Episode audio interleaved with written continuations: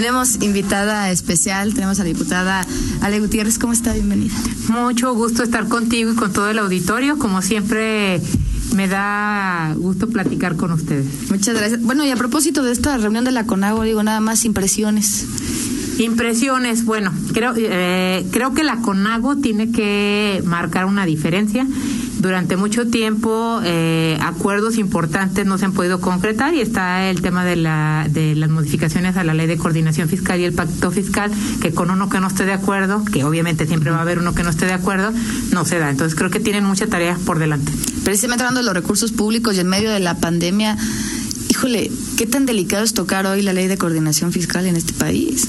Sí, puede ser tocada para mal, pero también tiene muchísimas áreas de oportunidad. Hoy los recursos, y yo lo decía aquí eh, en varias ocasiones, que lamentablemente los guanajuatenses pagamos nuestros impuestos, trabajamos y no nos eh, no se nos ve devuelto en la misma manera, se van a otros estados. Entonces yo no digo que no se ayude a los estados con más necesidad, pero creo que debe de haber una fórmula que también ayude a aquellos estados que tratan de salir adelante. Es como seguir castigando al niño que hace la tarea y se porta bien para ayudarle al niño que no hace la tarea y no quiere hacer nada. ¿Cómo le estamos pasando en tema presupuestal, por cierto? Mira, presupuestal cada vez hay más necesidades, o sea, más con el COVID, o sea, las necesidades del ciudadano cada vez crecen más y el Estado obviamente en la parte que le corresponde tiene que entrarle. Entonces la cobija es la misma.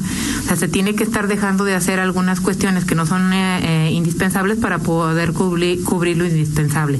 Hoy en día, ¿cuáles son? Ahora sí que los tres puntos de un triángulo importante es salud, es el tema económico y el tema de seguridad. Y creo que son de las cosas que más se le deben de apostar recursos para poder darles una mejor calidad de vida a los ciudadanos. El presidente dice mucho, y hoy, hoy lo recalcaba, es que yo se le doy a los estados lo que les corresponde en tiempo y forma, pero estamos en una situación extraordinaria, ¿no? También tendríamos que hablar si se cumplió o no en Guanajuato, porque sabemos que además, bueno, ahorita ya está contratada una deuda, se prevé incluso pues llegar y tal vez a, a más recursos porque no nos está estirando, estamos tronando la liga. Lo que pasa es que nos siguen contando verdades a medias. O sea, por un lado nos llega lo que por obligación de ley la ley de coordinación marca, porque no es de que él quiera o no quiera, porque si no lo hacen tienen sanciones, eso lo sigue llegando. El problema es todo aquel recurso que se repartía a los estados para obras, acciones, para parques, para pavimentaciones, eso es lo que no llega ya a Guanajuato, porque lo reparte solamente a los estados a los que él quiere ayudar y hay estados que de manera sistemática pareciera que nos quisiera ver mal. Les digo que en política la buena voluntad y el cariño, el amor se demuestra con presupuesto y con agenda y yo no veo que haya presupuesto para Guanajuato. ¿Qué sucede hoy? Porque no solamente es eh, el tema de la COVID-19, digo que además el tema económico es brutal, ¿no? Eh, lo que se viene, porque ni siquiera lo alcanzamos todavía, yo creo que voy a, visualizar, sino es el tema de las medicinas, es el tema del sistema de salud, eh, es el tema de que no hay una sola obra federal, de que los municipios no tienen recursos para las, bueno, parte de lo que nos correspondería. Ahí cómo le hacemos y sobre todo, bueno, cómo está contemplando este fin de año y ya el presupuesto del próximo, me imagino ya ahí tienen algo visto. Mira, eh, coincido con lo que dices, va a ser un año muy difícil 2021 por la parte económica y la parte presupuestal. Lo que está viviendo la gente en todo el país es muy difícil. Yo he estado saliendo a las colonias y hay gente que perdió su empleo, gente que no tiene su negocito tronó y ya no lo puede levantar. A pesar de que aquí en el Estado sí ha habido apoyos, hay gente que no ha podido levantarse.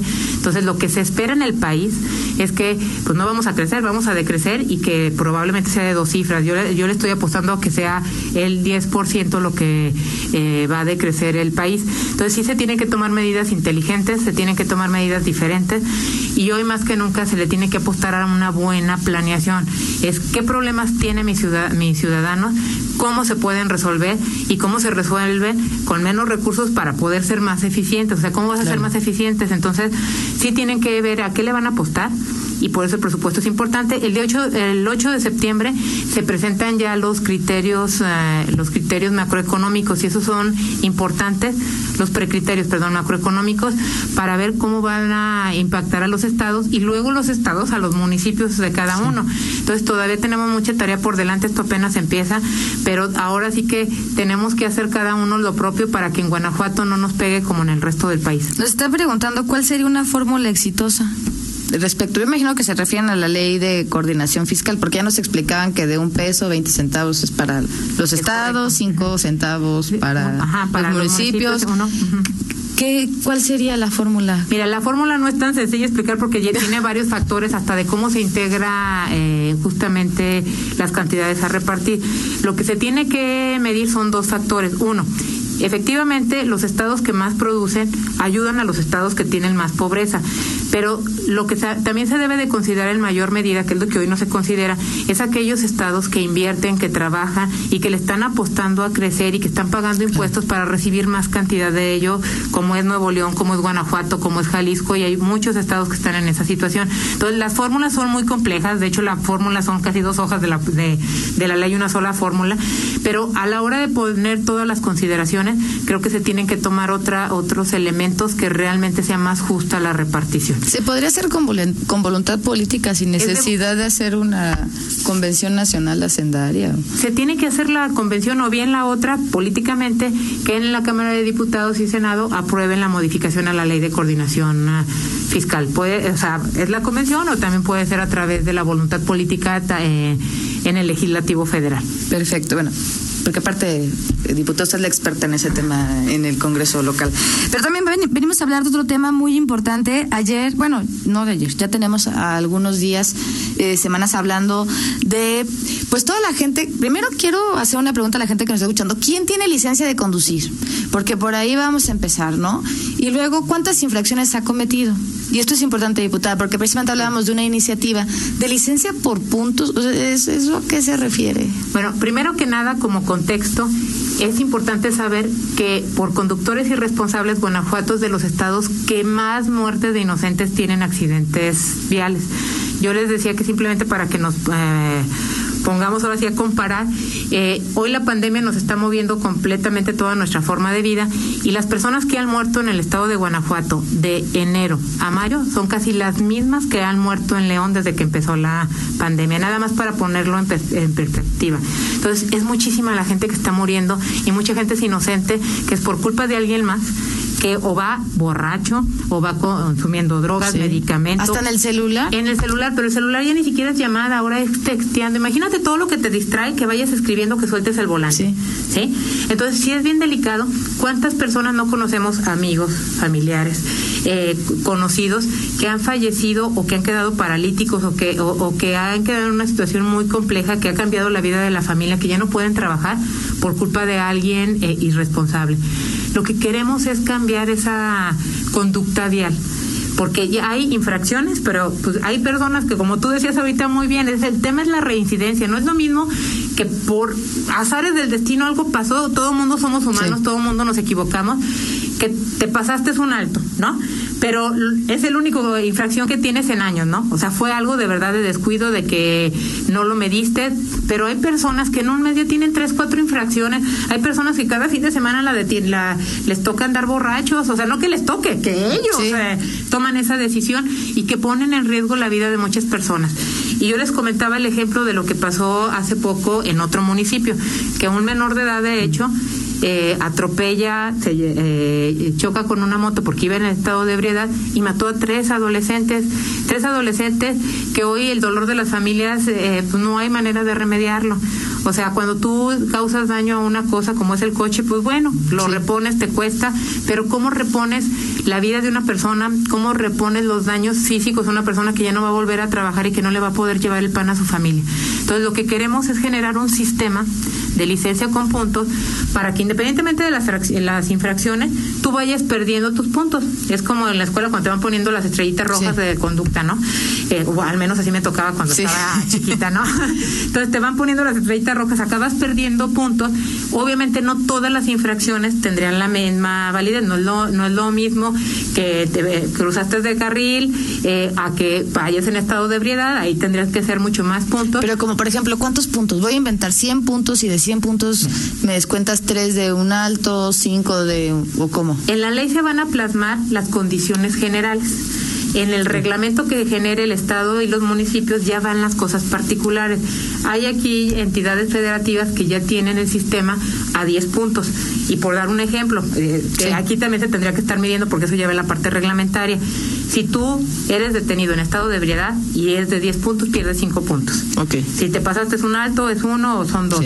Y para que tú puedas recuperar esos puntos, tendrías que tomar cursos de capacitación, de manejo, de concientización vial. Y si no, puedes llegar hasta perder tu licencia. O sea, cuando llegas a cero puntos, es, ya, ya no perdiste puedes tu tener licencia y no la vas a poder obtener hasta después de tres años.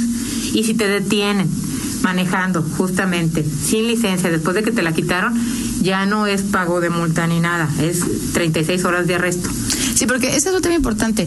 Por eso decía, ¿quién tiene licencia? Porque de hecho hay mucha gente a la que ni siquiera le importa, porque en, ante ciertas circunstancias, pues lo que te amerita es, ah, no trae su licencia, bueno, pues pague su multa por no traer licencia. Entonces, si yo tengo, si no tengo mi licencia, ya me haría acreedora La, licencia, la, en- la licencia lo que implica es que la sociedad, el gobierno, te da, ahora sí la- te pone la confianza de que sí sabes manejar, ¿no? Para eso es el examen y para eso Sí. te dan tu licencia. Y garantizo que él sí sabe manejar. Cada vez la tecnología va avanzando. Hoy ya desde cualquier dispositivo tú puedes ver si esa persona tiene o no tiene licencia. Porque no es lo mismo que en ese momento no la traiga, Claro. pero que sí la tiene, a que de plano nunca haya sacado su licencia y que esté manejando poniendo en riesgo a los demás.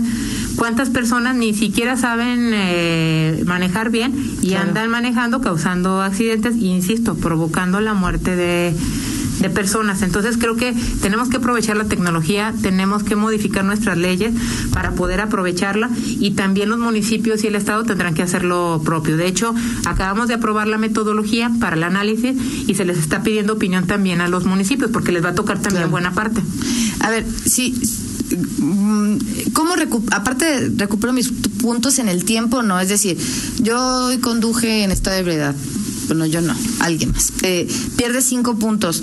¿Ya para siempre se quedó nada más con cinco puntos de los diez? Perdió, o, sí. Este, no sé, el próximo año eh, te lo perdonamos o, o cómo o sea es decir puede ser que hoy conduzca en estado de ebriedad voy a inventar y luego dentro de dos años si me quiten la licencia o tiene un periodo de tiempo o cómo funciona Tú hoy hoy te quitas cinco puntos, son 10 puntos, tienes la posibilidad de tomar cursos para, Sí, para, y para que te hacer- lo regresen. ajá, para que te regresen un punto, dos puntos. Y el tema es que ya no seas reincidente y que ya te cuides más. Simplemente los que los que hemos ido a otros países como Estados Unidos, tú sabes que ahí los conductores son extremadamente precavidos para que no los sancionen porque saben que pueden perder la licencia y que la sanción por No tener licencia por, no- por detenerlos no teniendo licencia es gravísima, van a la cárcel. Bueno, pues Trump lo quería usar para, re- para deportar gente, ¿no? Así Sí. de verdad, tú platicas con la gente eh, de Estados Unidos y se paniquea pensando que lo puedan infraccionar, no es como aquí en, en México. Entonces, a mí no me gusta que se esté castigando por hacer algo mal, debería de ser algo que tenemos que tener todos como conciencia social. Sin embargo, pues nuestra sociedad hoy todavía no está en ese en ese momento y se tiene que empezar a buscar otras alternativas para cambiar el chip. Entonces, tenemos que ser responsables, tenemos que ponernos en los zapatos de los demás, pensar que por una irresponsabilidad de nosotros, por algo imprudente, por algo que, que en cinco segundos nos pu- puede cambiar la vida de nosotros y la de los demás. ¿Cuándo se va a discutir Eh, esta iniciativa? Bueno, ¿cuándo se llevaría a pleno o, o Ya iniciaron los, eh, los trabajos a partir de que se aprueba la metodología. Yo espero que las mesas de trabajo se lleven a la, a la brevedad para que en el próximo periodo podamos estar sometiéndolo en el, en el pleno. Te digo, aquí lo que se trata es de cuidarnos a todos. O sea, se trata de realmente hacer conciencia, que la gente piense más antes de, de actuar y que no se nos haga fácil hacer algo que le puede costar la vida a, a los demás. Por favor, por favor. Así como les decimos del cubrebocas, les decimos de conducir, eh, más allá de la infracción, más allá de la multa, más de si te van a arrestar, es por todas y por todos. Muchísimas gracias, diputado. No, gracias a ustedes y de verdad pongámonos en los zapatos de los demás. Hoy hay muchas formas de ayudar y sobre todo con la pandemia ayuden a los demás. Y cualquier eh, cosa que, que tengan dudas o que quieran sumarse a alguna causa, pues búsquenos en las redes, Alejandra Gutiérrez en Facebook y arroba Ale Gutiérrez-MX en Twitter. Perfecto, muchísimas gracias, Gracias, diputada. saludos. Nos escuchamos a la próxima, son las 7.32. Me voy a la pausa comercial y seguimos en línea. Quédese.